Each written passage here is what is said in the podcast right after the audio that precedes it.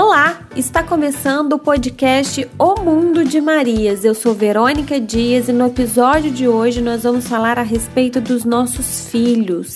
Você conhece bem o seu filho? Muitas vezes nós acreditamos fielmente que os conhecemos, porém, se analisarmos com toda sinceridade, vemos que nem sempre praticamos a verdadeira escuta, olhamos com atenção ou sequer ainda desenvolvemos conversas intimidade com eles. Nossos filhos são herança de Deus, presentes maravilhosos.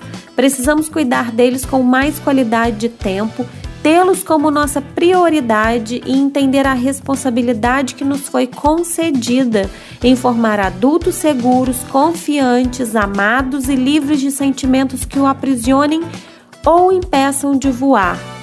Vem com a gente no episódio de hoje que está muito interessante. Mas é preciso ter força, é preciso ter raça, é preciso ter sempre.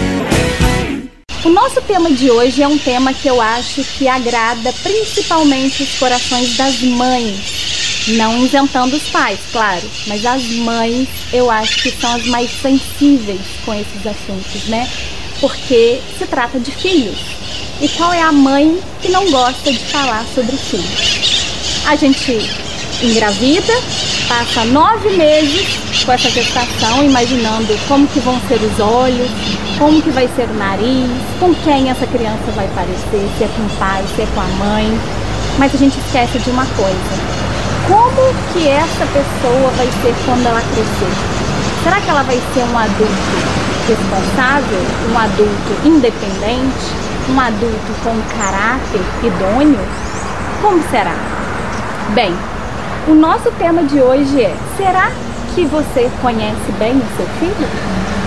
E hoje nós estamos com um convidado muito especial pela primeira vez, e eu espero que essa seja a primeira de muitas, Alex Montes psicólogo maravilhoso que cedeu gentilmente o tempo dele para estar aqui dividindo com a gente os conhecimentos, experiências de consultório, de vivências, enfim.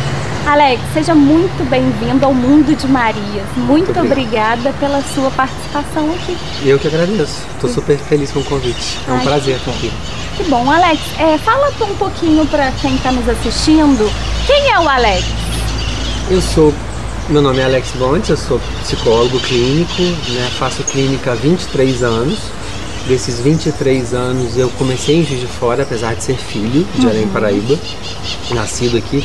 Eu comecei a clínica lá, fiz o meu nome em Juiz de Fora e foram 18 anos de clínica em Juiz de Fora. E há 5 eu voltei para minha terra e tem 5 que eu estou em Além Paraíba. Eu acho que na verdade o que me define mais profissionalmente é a especificidade do meu trabalho. Nunca ter feito outra coisa na minha vida, ter uma carteira de trabalho em branco que não tenha sido a clínica, é, a, a, psicologia clínica, o trabalho com o consultório. Eu acho um diferencial e tanto, pelo menos assim, porque por fazer o que eu amo, né? Uhum. E eu acho que. Né? E a sorte de ter escolhido aquela profissão que mais que mesmo. Eu, que eu consegui fazer desde o início. Isso. Até hoje, isso aí. Ai, que bom. Muito obrigada pela sua participação. Imagina, eu que agradeço, é um prazer estar aqui. Ai, que bom. É, pessoas, eu peço desculpa porque algumas pessoas que já me conhecem vão imaginar que tem algo diferente em mim, mas é porque antes da gente começar as gravações, é, a idade faz isso com a gente. né? Eu brinco que eu dei um tranco no meu pescoço, então eu tô um pouquinho dura, mas o show não pode parar, né? Então a gente continua aqui, temos o compromisso, estamos aqui para poder levar até vocês informações valiosas. Bem, Alex, o nosso tema de hoje é um tema que eu particularmente sou apaixonada, Sim. né? Eu acho que independente da idade dos filhos, toda mulher, toda mãe, né, a gente gosta desse tema. É um tema que atrai muito a nossa atenção. Uhum. E como a gente estava falando aqui nos bastidores, é, é, um assunto que é uma obra inacabada, né? Sempre Porque a gente está sempre tentando fazer o melhor e a gente entende que existem as falhas, existem as falhas e, e, como pais, como mães, a gente tem que ter uma, uma noção, né, e até um olhar compassivo com sim, essas falhas, porque sim. nós somos seres é, que falhamos. Sim, sim, não é? sim. Eu acho que eu acho que a gente pode até partir daí para começar a falar sobre se conhecemos ou não os nossos filhos. Eu acho que vale uma observação também, bem rapidinha, pessoal, Aham. é que eu não sou pai. Então, assim, é, isso me deixa numa situação um pouquinho confortável para poder falar bem de forma neutra. Não vou ser técnico, pretendo não ser técnico demais. Quem está falando aqui é o Alex, obviamente que me baseando na minha, na minha experiência de vida, na minha experiência da clínica.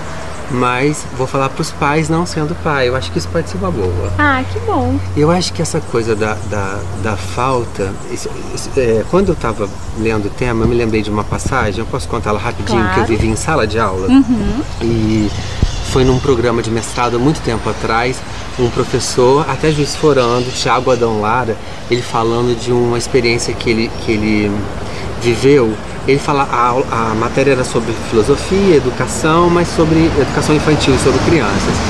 E ele falava alguma coisa que eu acho que pode valer muito para a gente pensar na grande diferença do exemplo que eu vou dar para a gente pensar no filho, né, na, na questão do humano. Porque o exemplo que ele dá é da galinha com o seu pintinho. E ele conta o seguinte, que ele estava bem rapidamente, assim, da minha forma de falar, ele estava no seu sítio, final de semana descansando, e acompanhando o nascimento de alguns pintinhos. E que a mãe galinha estava lá, toda, toda ciscando, enquanto os pintinhos estavam saindo dos ovos. E que um especificamente teve um certo problema nesse momento de chegar ao mundo né? E, e ele ficou atento, né? acho que deitado numa rede, se eu não me engano, assim, ele fala isso no, no início de um livro dele. Até sei o nome, tá? É, é A Escola que Não Tive, o Professor que Não Fui. Ele era um educador, morreu recentemente. E ele fala que esse que teve um probleminha, ele, assim que ele começou a, a tentar sair, ele rolou uma ramagem abaixo e foi batendo em pedra, rolando, e ele chamou ele chamou a atenção dele, o, a- a- o que estava acontecendo. Ele presta atenção na mãe, na mãe galinha, e a mãe galinha ciscava. Ciscava, os outros pintinhos nascendo, e ali embaixo, depois de muito, meio, meio tonto, ele sai do, do ovinho, completamente assim, parecia perdido, mas automaticamente no que ele se, se refaz ali com aquela meleca, meleca que ele estava no corpo, né? Ele começa a ciscar. E aí o Tiago fala, fala isso assim, né, no livro. Pronto, ele já sabe tudo, ele já aprendeu tudo que ele precisava por uma vida inteira. E eu quero aproveitar esse exemplo para a gente pensar e fazer um contraponto do que, que é quando um bebê nasce. Você falou da gestação, você falou do momento inicial. Eu quero aproveitar esse exemplo que ele pode nos cercar durante a, a entrevista, se nos cercar, o que, cerca de repente a cabeça das pessoas, para a gente pensar assim, no quanto é diferente com ela, quando se trata do ser humano. Porque a marca do, do bebê, a marca do, do- do recém-nascido, a marca da criança é o desamparo. Nós temos como o desamparo como uma marca fundamental na nossa vida. Porque o que seria de nós, nesse exato momento, quando a gente nasce, se a gente não tivesse uma equipe, se a gente não tivesse pessoas, se não tivesse o peito da mãe, né? enfim, o pai, todo o aparato que a gente sabe que envolve não só esse momento, mas anterior a esse momento, que é o momento da gestação, e posterior a esse momento por um bom tempo, não só os choros da, do primeiro mês ou da primeira semana, todos os problemas que vêm pro resto de uma vida, né? Porque é um desamparo permanente.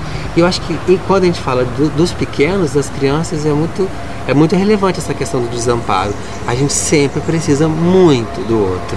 Eu estou querendo frisar muito a relação dos pequenos com os pais e a responsabilidade dos pais para isso, né? É, eu acho que o que você está falando é, faz muito sentido até pelo nosso tema, porque Isso. se, se isso, se você está fazendo essa relação, né, com a criança e com os pais, isso significa que esse tipo de cuidado ou a falta dele vai refletir isso no adulto. Totalmente. Né? Então a gente vai passar por fases, porque todos nós temos as fases, e um filho tem, né? A Isso. infância, a juventude, é, a adolescência, a vida adulta. E isso vai refletir, porque a gente vai, vem trazendo, né, para nossa Aham, vida, né? aham. Não é só uma carga genética. Não é só né? uma carga genética. Uhum. Essa falta, ela na verdade, essa, esse desamparo pode ser entendido como falta, né? Como falta ser, ou seja, é, é esse outro que de certa forma nos coloca do mundo.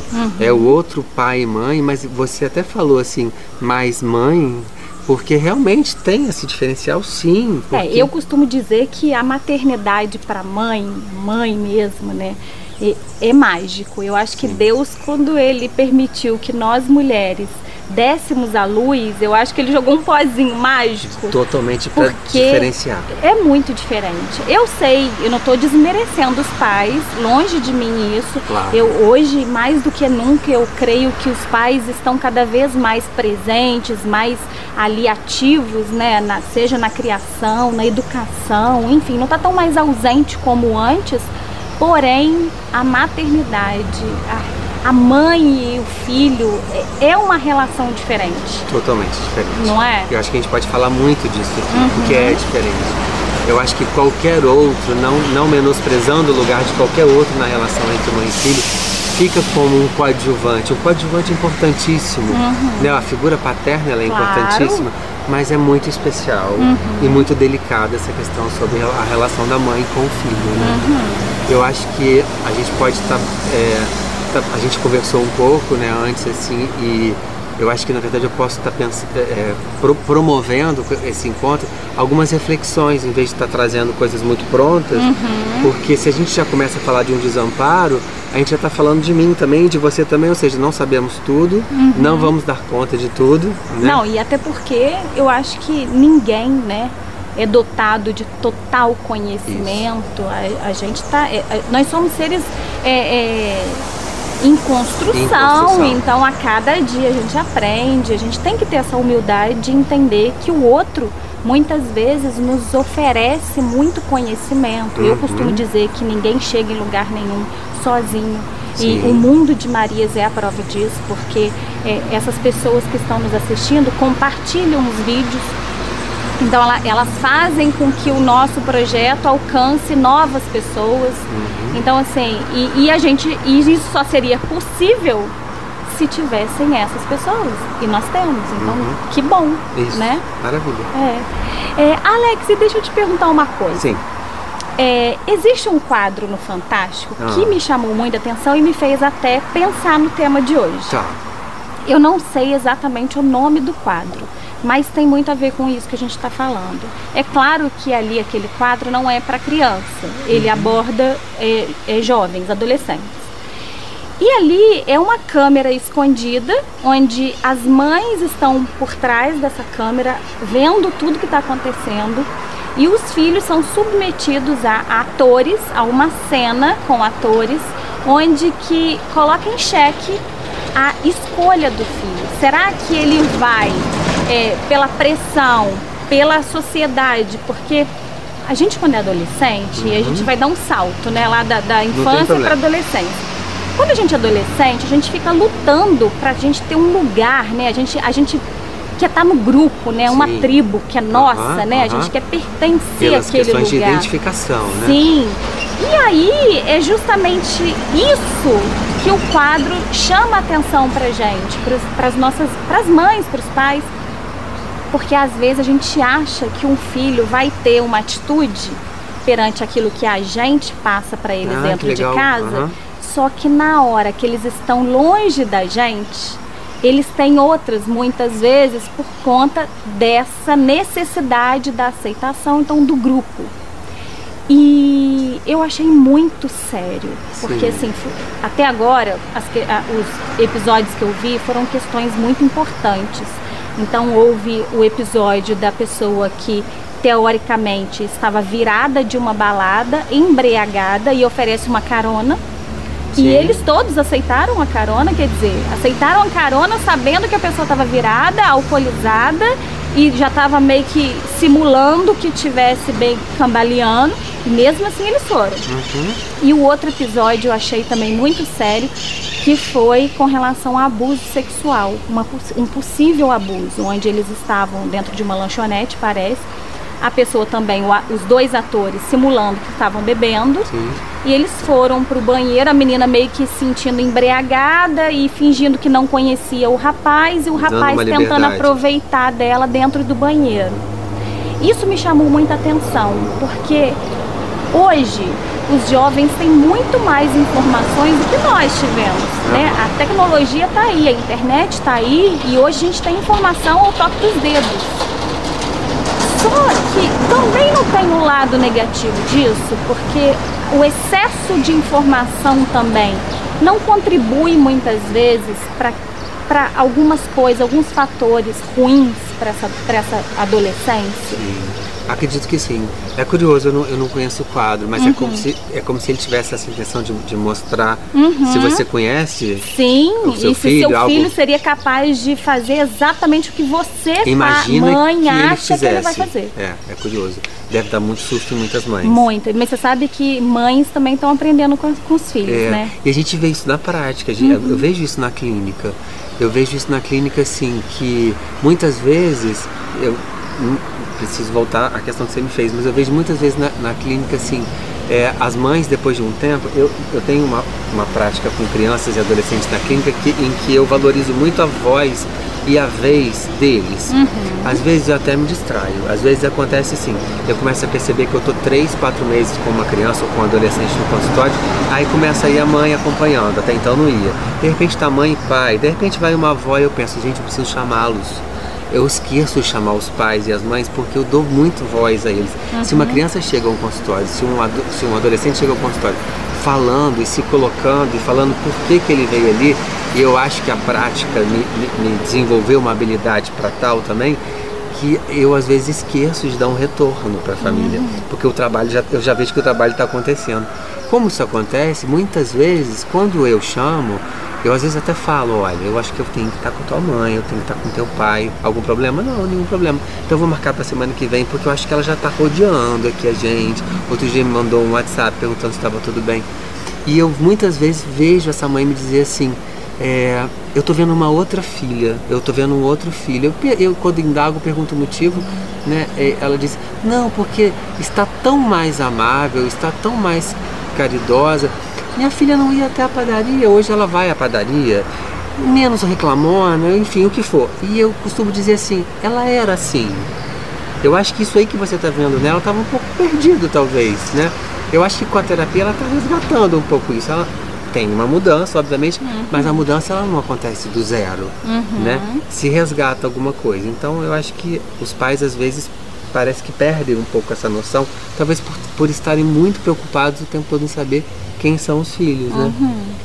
Sobre a questão da informação, eu acho que assim, é, fazendo uma comparação entre antes e hoje, eu acho que hoje ele, hoje, assim, eu não, eu não sei se, o- se, se o jovem hoje ele é mais instruído do que o de antes. Eu não tenho essa coisa pronta na minha cabeça. Até tenho uma, faço uma crítica em relação a isso, porque assim é quase como se fosse uma muito potente esse discurso de que o jovem outro tem que ser mais instruído do que o, jo o jovem de hoje, tem que ser mais instruído do que o jovem de antes. E ele, ele tem mais acesso, talvez ele, ele possa ser ou deveria ser do que nós tivemos. Mas não sei se é uma regra, sabe? Entendi. Aí você me perguntou sobre o excesso, se isso pode fazer mal. Eu acho que tudo que é excessivo pode fazer mal. Né? Assim, não vou saber precisar agora nada com você. Mas eu acho que tudo que é excessivo faz mal. Nos dois campos, né? Eu acho que assim, eu sempre costumo dizer que o equilíbrio, a tentativa do equilíbrio, é sempre um balanço. A gente nunca tá retinho, porque se estiver retinho também tá esquisito, esse- essa história de equilíbrio reto É. né, preciso, contínuo. O equilíbrio é sempre um, um balançar, né? E eu acho que se está muito excessivo para um lado ou muito faltoso, fazendo uma, uma contraposição, não é legal. O Entendi. excesso pode ser perigoso sim, claro. Não sei se eu te respondi. Respondeu. Tá? Ou não, aí- né? Não, mas aí é bom porque Isso. no que você responde já me faz Então tá. ter outras perguntas, né? Outros questionamentos. Por exemplo, isso que você está dizendo. Hoje eu percebo, eu tenho um adolescente dentro de casa. É. E eu brinco porque eu costumo dizer o seguinte, ele já acorda cansado. Né? Hoje os adolescentes eu acho que é uma quase uma regra geral que eles já acordam cansados, né? Eu falo que ele sonha que ele tá fazendo, capinando uma lavoura Trabalhou a noite é, inteira. porque é o que justifica, enfim. Mas eu sei também que hoje eles viram noites, né? Enfim. Mas aí eu te pergunto, Alex, a gente cria os nossos filhos dentro de valores, dentro de princípios que a gente julga, né, serem bons. E em algum momento da vida a gente meio que se choca com uma ou outra atitude, uma escolha deles, e aí a gente pode ter esse quadro como exemplo, Sim. onde que às vezes você aposta todas as suas fichas daquilo que você ensinou, naquilo que você pregou durante uma vida, e ele fez o contrário. E é óbvio que nós, como mães, como pais, a gente tende a se culpar e se perguntar onde que eu errei, em que momento que eu falhei, o que eu poderia ter feito para não ter acontecido isso. Isso é legítimo, esse sentimento? Faz algum sentido? De fato, existe uma culpa? Eu acho que eu acho que tem uma legitimidade absurda no que você me diz, assim, porque não tem como uma mãe, um pai, né? A gente está frisando a questão da mãe porque a história começa muito com ela, né? Mas a gente sabe da importância paterna ou das funções que muitas vezes a gente pode também falar nesse mundo, nessa, nessa atual conjuntura no mundo moderno. Tem muitas pessoas que, que estão nas funções maternas e paternas, que não necess- necessariamente são os pais e mães biológicos, mas isso não faz diferença no processo de educação, né? Uma avó que tem uma função ma- materna, um tio que tem uma função paterna, é muito importante esse sentido de função. É quem ocupa o lugar, ainda que não passe pela questão da biologia, né? do corpo, enfim. Mas eu acho que é quase impossível tirar isso de uma mãe. É, essa expectativa que ela, que, ela, que ela tem de que aquilo que ela está passando, um dia ela vai colher um efeito quase que como direto do que ela espera colher. Eu acho que talvez as mães precisem, talvez assim, as- a estarem mais atentas, saberem lidar com, com a falta disso, quando isso não acontece. Então tem uma coisa que é muito importante, que eu acho que também pode permear a nossa conversa toda hoje, que é assim, tendo afeto, tendo essa boa intenção, que é essa expectativa que você fala sobre aquilo que eu espero que meu filho seja, um bom homem, educado, inteligente, responsável, né? Será que você está dormindo muito é porque vai ser um preguiçoso, enfim. Eu acho, eu acho isso legítimo, eu acho que não tem como escapar disso, nem mesmo da culpa. Culpa tem a ver com maternidade, culpa tem a ver com quem ocupa esses lugares, né? Sim, tem uma ligação. É, mas a gente pode pensar até que nível isso é patológico ou não. Mas eu acho que se tem afeto, se tem comprometimento na relação e se tem escuta, eu acho que você consegue lidar com qualquer coisa que se apresente diferente, ainda que um pouco mais delicada ou grave, de uma forma cuidadosa, porque o afeto é a base de tudo. Vou te dar um exemplo, um exemplo pequenininho também. É bom, são, eu acho que é bom os exemplos, né? Claro. Assim, sabe, você já deve ter passado por isso. Você tem um filho, né? Adolescente, 17 anos. 17 anos. Sabe, sabe a criança, assim, eu tô meio inventando esse exemplo, tá? Mas Aham. assim, uma criança que de repente sobe naquela janela pela segunda vez e você fala, não, mamãe já falou que aqui não é para subir. Até porque a janela tem, sei lá, um metro e meio de altura, dois metros, e você não botou uma tela, tô inventando um exemplo. E essa criança pode cair. E ele é um bebê que ainda não está com a aquisição toda da linguagem, de repente, mas ele tem todo um jogo de olhar com você, ele faz uma cena ali, ele, ele parece que te entende, e dali a pouco tá o danadinho de novo subindo a poltroninha que dá acesso à- janela, e você vai e questiona, filho, aqui não, a mamãe já falou que não quer, aí você vai tentar passar para ele algum valor sobre, sobre o cuidado que ele tem que ter, sobre o que é machucar, que a mamãe não quer que machuque. Mas o que está por trás disso tudo, de qualquer ensinamento, de qualquer desejo sobre o que eu espero para o meu filho, é o afeto. E é, muitas vezes essa criança, ela vai subir nessa janela, mas ela vai estar atenta se você está olhando para saber se você tem ou não o afeto. Ela não tem essa noção clara do que eu estou dizendo, óbvio, né? Ne- Nem ela, nem o pintinho. Ah, verdade. Né? Mas assim, é, quando, ela, quando ela. Mas em algum momento ela vai subir na janela, ela sabe já do perigo e ela sabe, inclusive, que ali pode causar algum mal para ela. Não sei se ela já levou uma pomadinha, se ela já levou uma bronca, se já ficou sem algum brinquedinho. Mas ela vai te olhar para saber se você tá ali realmente disposta a acolher, que é o afeto, que é que é o tanto que você tem implicado com o desejo materno. Eu acho que isso é a segurança para todas as mães. A implicação com o seu desejo materno é a segurança que qualquer mãe pode ter, ainda que saia alguma coisa errada. Porque o errado pode ser interpretado como aquilo que não foi desejado, mas nem sempre é errado. Mas também tem o, o errado, uhum. também tem a coisa séria, né? Mas ainda assim, se tem afeto, se tem escuta, não, não quero ficar muito falante, não. Você... Não, fica à vontade. Mas a gente está aí... aqui para te ouvir. Então tá. Porque a escuta também é uma coisa que, que ela é totalmente afetiva. E por que, que eu estou usando a palavra escuta? Porque é diferente do ouvir.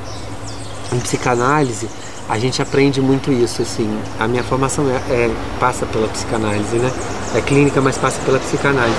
Que para ouvir e para ver, basta você ter ouvidos e olhos mas para escutar e para olhar, não. Você tem que estar implicado. Implicado afetivamente, tem que ter desejo, tem que ter implicação. E as mães, eu acredito muito nisso, elas olham e elas escutam. Muitas vezes na correria, elas, elas fazendo essa, essa relação assim, né, pegando como uma metáfora, elas estão só ouvindo, né, ou, ou, ou, só viram, mas o escutar é além do ver. Né? É, o, o, o, o olhar o escutar é além do ouvir uhum. e o olhar é além do ver. Então eu acho que quando tem esse além, já tem um aparato. Você já pode pensar que alguma coisa sim está sendo transmitida e alguma coisa do que você acredita, que você espera para ele, ele vai corresponder. E que você tem a possibilidade e a abertura para lidar com as surpresas que talvez nem sempre sejam agradáveis, mas terão muitas agradáveis claro, também. Claro, né? com certeza. Eu falo que é, eu, com a minha experiência, eu, eu falo que é a minha melhor e a mais. É, como que eu posso dizer? Não é perfeita porque nenhuma é. Nenhuma é. Mas é a, a, a profissão que eu nasci para ser. Tá. É ser mãe. Eu, eu, eu nasci para isso. isso. É, eu nasci para isso, sabe? Eu acho que eu não poderia é, partir dessa vida sem ter passado por essa experiência. E Alex, é, isso que você falou com relação ao afeto é muito interessante porque eu estava assistindo Leandro Carnal semana passada e eu sou fã dele, então eu, eu vivo escutando os vídeos dele. E aí ele falou, ele deu um exemplo parecido com esse que você disse. Ele diz que uma mãe, ela passa normalmente 15 anos da vida repetindo inúmeras vezes por dia a frase: já escovou o dente? Vai escovar o dente. Então, assim, e o filho aparentemente não está te dando atenção. Só que aí ele diz assim: sabe quando que ele de fato vai escovar os dentes sem que você precise falar? Quando ele começar a beijar na boca. Sim. E aí eu ri muito, porque assim, eu passei por essa experiência e eu acredito que a maioria das mães também. Uhum porque eu acho que educar um filho é, é uma arte de repetição. Sim. Né? A gente precisa Sim. repetir várias vezes a mesma coisa durante o uhum, dia. Uhum. E isso durante anos. E anos. E, e, é aí que eu falo que muitas vezes a magia da mãe. Uhum. Porque a gente fala incansavelmente várias vezes o não, o porquê, e que não pode, que pode, que faça isso, faça aquilo. É você uma falou uma coisa, coisa desculpa te cortar, uhum. você falou uma coisa que é, é belíssimo isso, uhum. assim, porque é uma arte da repetição, sim. Eu nunca tinha parado para pensar, uhum. apesar de, de ter um respaldo teórico que, que diz isso, assim, na, na própria teoria freudiana, ele fala que é preciso repetir para depois elaborar. Uhum. A gente só elabora, ou seja, a coisa só faz algum sentido, a gente só dá algum. Ou, um, um, ou a gente só ressignifica, só dá um novo é, olhar para aquilo, um novo sentido para aquilo depois da repetição. É preciso repetir para depois elaborar. É. Né? E a elaboração já como, já como se fosse a coisa já sendo já acontecendo, né? Sim. E, Mas o que seria essa elaboração sem essa repetição? Sim. Tarefa materna. Verdade. Né? E o filho tá te escutando, Tá né? escutando. Ele só tá de repente de uma certa forma curtindo esse cuidado, essa devoção da mãe, né? E isso Será que tá minha mãe não vai me perguntar hoje sobre os dentes? Sim. Já são quatro da tarde, nada. Verdade. E, e você falou também uma coisa que eu achei assim muito, muito mesmo valiosa e que cabe uma reflexão para quem está nos assistindo e aqui entre a gente para que você também traga para gente algum material da sua experiência. Ah, você falou é preciso a escuta.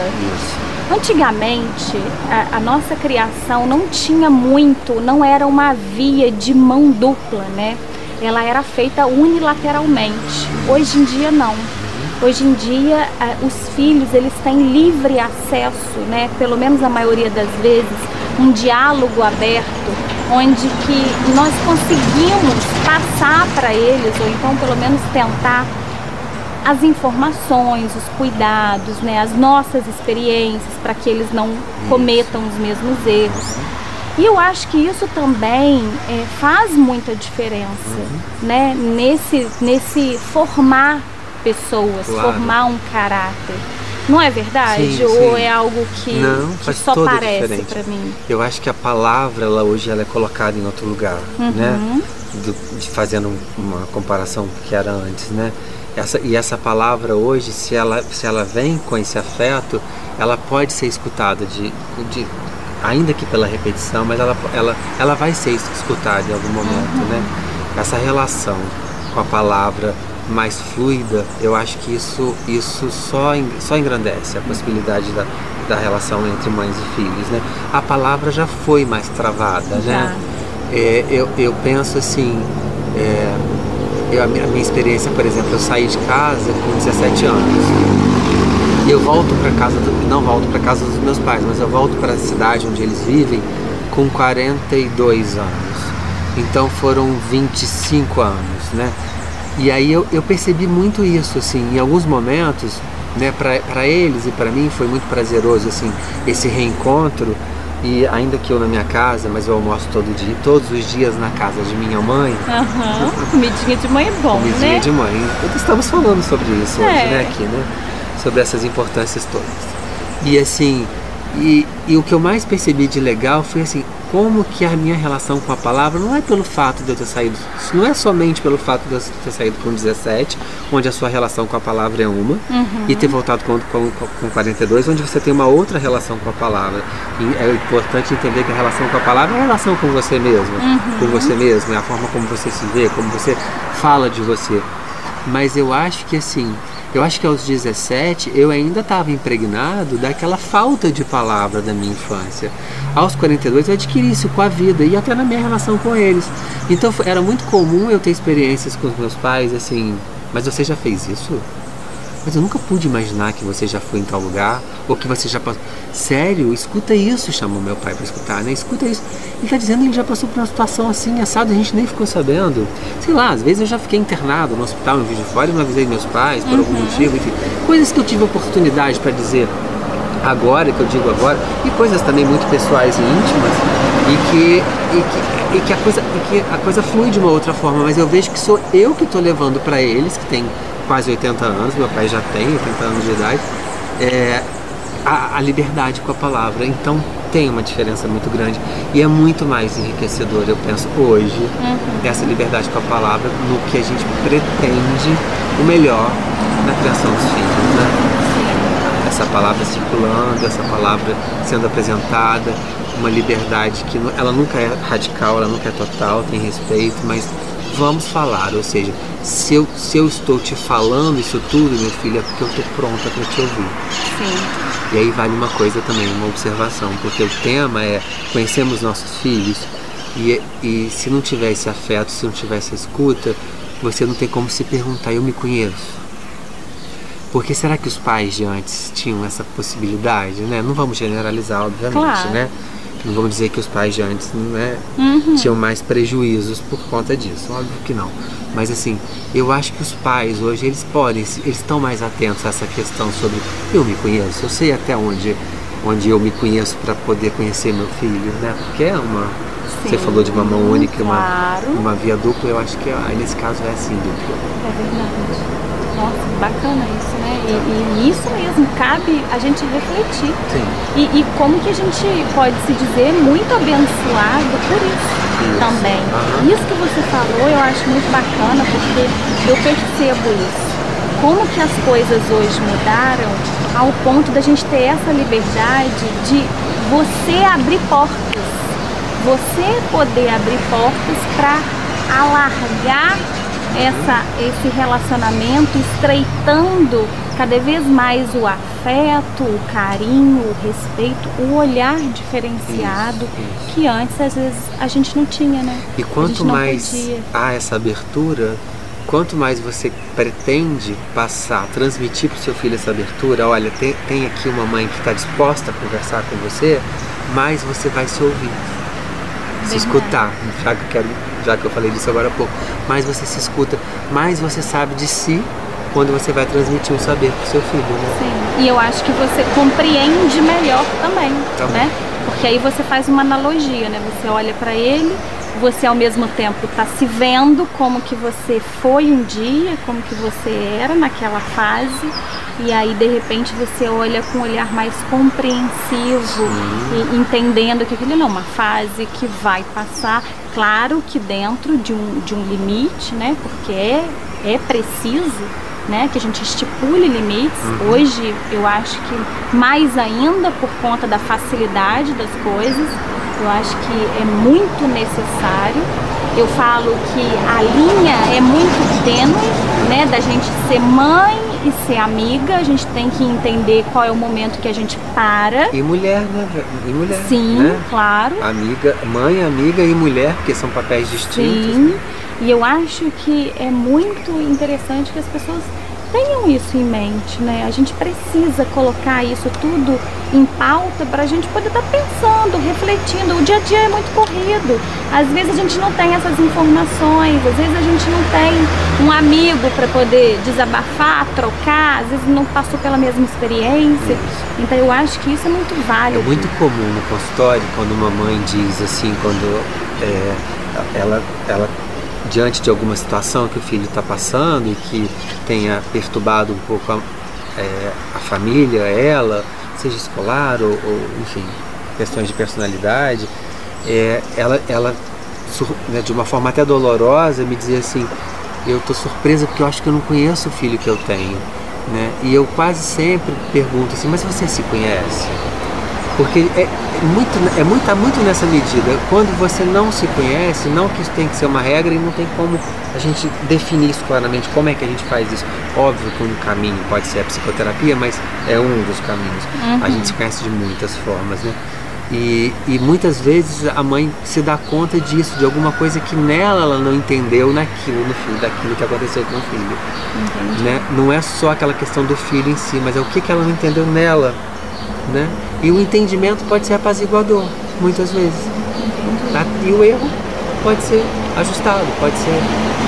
E o que, que você, o que, que Ah. você poderia falar, Alex, para as mães que estão nos assistindo, que se perguntam dessa forma? é, o que, que eu posso fazer para eu conhecer meu filho? O que, que eu estou fazendo de errado? É, o que, que eu posso melhorar?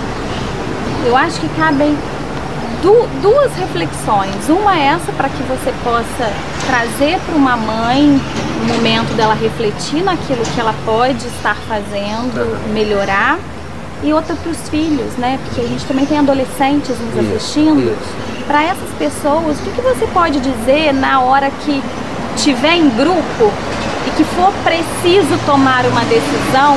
Como que ele pode se considerar uma pessoa segura de si ao ponto de não precisar de ir pelo pelo, pelo todo, né? Todo mundo tá fazendo, eu também vou fazer, porque tá todo mundo indo e eu preciso fazer parte dessa turma. Se eu, se eu, se eu fizer diferente, eu vou ser excluído da turma. Sim, sim. Para esses dois públicos, o que, que você pode eu acho que a gente deixar? precisa retomar um pouco aquela questão do que eu falei do desamparo como marca primor- primordial, né? Assim, eu acho que é, a, a nossa marca enquanto ser humano é, é uma marca de uma falta, né? É, a, gente, a gente nunca é completo, a gente nunca vai alcançar esse todo. Então, assim, tudo que, tudo que é possível ser feito, ainda assim pode ser que essa mãe tenha uma ideia de que ela não fez o máximo, mas não tem que ser o máximo. Se tem afeto, não tem que ser o máximo. Ou pode ser o máximo, mas assim, não, a, a mãe não precisa, as mães não precisam almejar essa completude, esse ideal que hoje está no livro, que está na rede social, que tem ensinamentos para isso. Assinem, assi, é, aprendem 10 dicas, os 10 importantes passos de como fazer o seu filho ter sucesso profissional. Não, não- na- nada impede essa mãe de ler as 10 dicas e tentar interpretá-la à sua, à sua maneira e que alguma coisa possa até dar certo. Vai sair alguma coisa diferente, alguma coisa vai dar diferente, alguma coisa vai sair um pouco distinto daquilo que você imaginou. É, aquilo que é imaginado, aquilo que é pensado, aquilo que é desejado da, da mãe em relação ao filho é, é, é, é um tesouro. Eu acho que isso nenhuma mãe pode abrir mão de esperar, de desejar, de querer que que seja, que não faça, que enfim, qualquer coisa. Isso é primoroso, mas ela não pode se cobrar que o resultado seja essa altura, que vai dar muito certo, porque no que ela espera, no que ela deseja, ela está num campo que é o campo do ideal. Ela está no campo da imaginação, ela está no campo da fantasia. Poxa, eu quero muito que seja assim com ele, né? Mas no campo da realidade, aí vem todas essas interferências, né? E que nem sempre são só negativas, mas você até me pediu para eu, pensar um pouco nesse ponto quando acontece Claro. algo de ruim, quando acontece algo de muito inesperado. É a disponibilidade afetiva com a palavra. Eu acho que a palavra é a forma que é, é a melhor costura que pode haver entre mãe e filho, entre educador e, e- e aluno, entre qualquer relação de, de maiores com, com menores, até entre eles, eu acho que é a palavra. A palavra dá conta de ressignificar as coisas, de colocar as coisas em outro lugar, sai desse terreno da fantasia e ela, ela já vai para ação, porque falar é- já é um ato, o ato de falar. Eu não sei se eu estou conseguindo te responder, mas eu acho que a palavra é um instrumento Ótimo. para isso tudo. Excelente. né? Disponibilidade para com a palavra. E para as adolescentes, o que, que você pode deixar? Eu acho que eu acho que eu acho que também isso. Eu acho que com relação à palavra, porque é, é, olha, ontem eu escutei uma passagem no consultório assim de uma de uma garota dizendo para mim, de 15 anos, dizendo para mim assim, a, a minha amiga não tá legal. A minha amiga, a, a gente sabe que ela tava ela estava sem ir ao colégio, tem uns dois meses. Eu já fui tão próxima dela, eu estudo com ela desde pequenininha, fui tão próxima dela. E a gente escutava dizer que ela tá que ela estava com depressão. E tem dois meses ela já perdeu tantas provas, ela voltou agora para ver se consegue recuperar o ano e conseguir passar. E, eu, e, eu- e essa- minha paciente adolescente, ela chorou nesse momento que ela disse isso, porque ela falou assim, é, eu queria tanto ter chamado ela, porque aí nessa, nesse retorno dessa colega na sala de aula, os alunos foram um pouco preparados, olha, fulana tá vindo, vamos recebê-la bem e tal, tá. Fulana foi e parece que teve uma tarefa de um professor que era uma tarefa em dupla. E essa minha paciente estava me dizendo, doída no consultório, que ela queria ter convidado essa colega para sentar com ela. Até perguntei, por que você não convidou, por que você não fez? Ela falou, não sei, eu não consegui. Porque eu olhei para ela e senti que tinha algo doído nela. E eu achei que eu era incapaz de ajudá-la. Mas eu falei assim, mas eu falei para ela, mas o ato de você convidá-la a fazer com você, você estava resgatando uma sua história com ela, você está fazendo um monte de coisa. Não que eu estivesse dizendo para minha, pra minha paciente que seria o ideal, mas Aham. foi ela que me disse a, su- a sugestão, né? O que ela queria ter feito. Então ela ficou muito triste e incomodada porque ela falou para mim assim, ela não tá bem. E eu queria que ela estivesse sentada do meu lado. Eu falei- aí eu disse para ela assim: você com a tua palavra, seja essa escrita comum a vocês, ou melhor ainda, se você puder ir até ela, ligar, falar, com a sua palavra você pode dizer o quanto que você não gostou de vê-la tristinha, o quanto você, que você tem, tem ficado preocupada, se ela quer se abrir, se ela quer conversar. Eu acho que é a palavra. Eu usei um exemplo de uma pessoa que possivelmente está com diagnóstico de depressão, mas eu acho que isso vale para a questão com a droga, com, com tudo que está hoje aí né, acontecendo, com a violência, enfim. Eu acho que eles mesmos podem se entender com a palavra. Que os pais, que os pais, que os professores incitem isso, promovam isso, provoquem isso. Muita coisa já acontece nesse sentido, né? Eu acho que o desfecho vai ser bom, ainda que não seja o ideal, né? Poxa, muito bacana. Alex, eu quero te agradecer pela sua presença aqui hoje. Tenho certeza que as mães foram assim presenteadas pela sua presença, por tudo que você compartilhou. É, quero te convidar para você voltar mais vezes, porque vai ser um prazer ter você aqui com a gente. E é isso. Muito obrigada, viu? Tá bom. Então é isso, gente. Eu espero que vocês tenham gostado. Tenho certeza que a palavra chave para tudo que a gente falou aqui se resume em palavra, né? É você dialogar, é você ter livre acesso aos seus filhos, a você se disponibilizar de estar tá os ouvindo, como o Alex colocou, né? A escuta, muito importante. E o sentimento mais primoroso do mundo, né? Que é o amor, né? Eu acho que as falhas vão ocorrer, claro, como nós colocamos aqui, mas é, o saldo sempre vai ser positivo.